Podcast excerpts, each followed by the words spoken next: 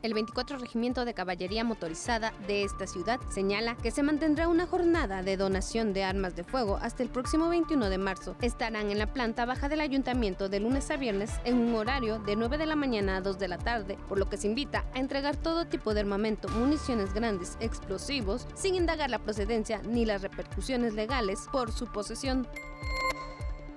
Beneficiarios de apoyos federales en el municipio de Altepeji se encuentran molestos ante la falta de funcionamiento de la tarjeta del bienestar, mismas que no funcionan al momento de realizar el cobro de apoyo gubernamental, por lo que se ha pedido a quienes reciben estos beneficios utilizar la anterior mica o disponer de alguna cuenta en el banco para poder realizar la transferencia. A pesar de que de manera oficial el censo 2020 se lleve a cabo del 2 al 27 de marzo, el INEGI anunció una segunda etapa de verificación que iniciará a finales de este mes y concluirá en la semana de abril, periodo conocido como verificación, pues es ahí donde se recuperan datos de aquellas viviendas y personas que no pudieron ser encuestadas en el primer periodo de capacitación de datos.